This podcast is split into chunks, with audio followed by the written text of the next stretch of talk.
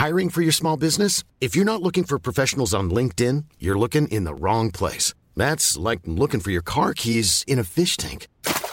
LinkedIn helps you hire professionals you can't find anywhere else, even those who aren't actively searching for a new job but might be open to the perfect role. In a given month, over 70% of LinkedIn users don't even visit other leading job sites. So start looking in the right place. With LinkedIn, you can hire professionals like a professional. Post your free job on linkedin.com slash people today.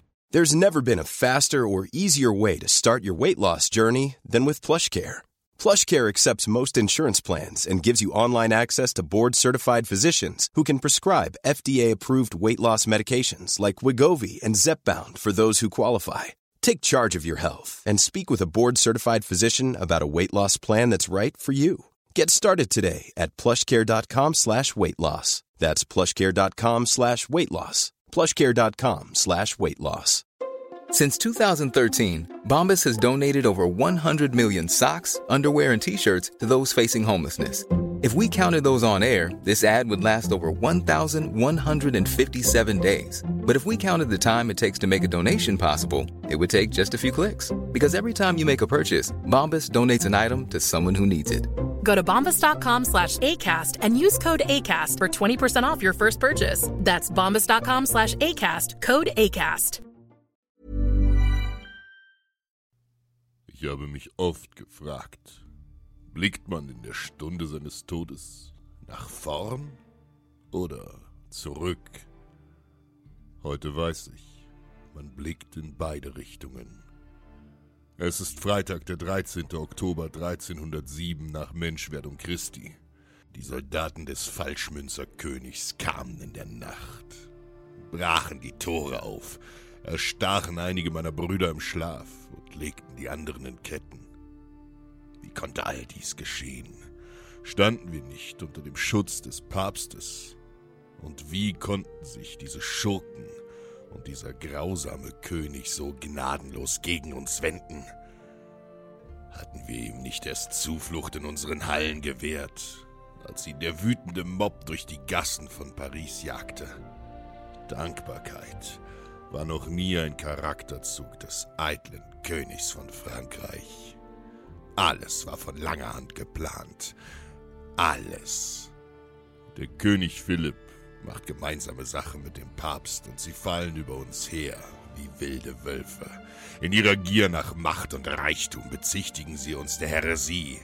Wir seien von Gott abgefallen und klagen uns der Apostasie, Idolatrie und Sodomie an. Mit aller Kraft wollen sie uns vernichten. Selbstherrlich nennen sie uns korrupte Götzenanbeter, die mit dem Teufel im Bunde stehen und füllen im gleichen Moment ihre Taschen mit unserem Gold. Ja, wir einfachen Diener Christi wurden den Großen mit unserem Einfluss zu mächtig. In nur wenigen Stunden werden Tausende von uns Rittern samt Dienern und Knechten in dunkle Verliese geworfen. Auch unser Großmeister, Jacques de Molay, wird gefangen genommen und gefoltert. Nur wenige von uns können der Hölle Frankreichs entkommen. Jeder, der sich der Verhaftung widersetzt, wird gnadenlos hingerichtet. Überall lauern die Herrscher des Königs. Wo soll man sich verstecken? Der Papst hat uns Ordensbrüder in der Bulle Pastoralis, Praementiae, in ganz Europa für vogelfrei erklärt. Und sie kennen keine Gnade. Mein Name ist Hugo de Montrabo. Ich bin einer der letzten Tempelritter. Mit elf meiner Brüder schaffte ich es mit viel Glück aus Paris zu entkommen. Wir fliehen ins Heilige Römische Reich, bis an den Rhein.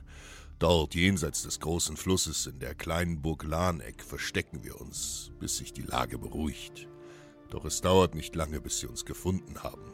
Peter von Aspelt, der dunkle Erzbischof von Mainz, schickt seine Truppen. Er ist wie viele andere ein Würgeengel des Papstes, der gnadenlos Jagd auf uns Ordensritter macht.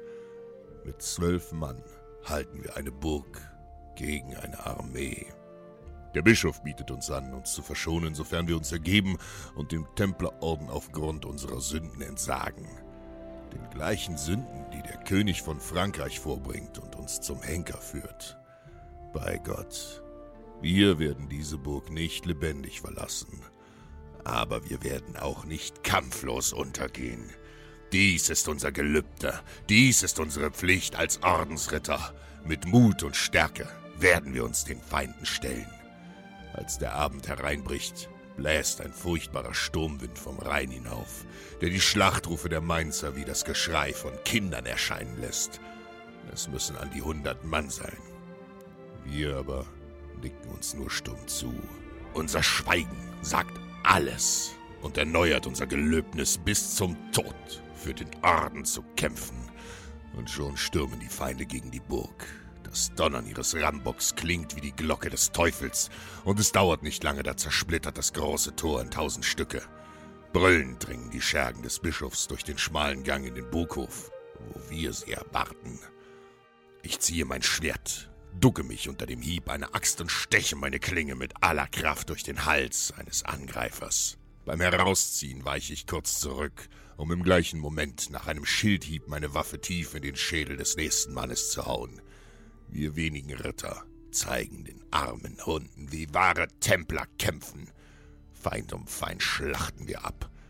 Doch ihre gewaltige Übermacht ist erdrückend.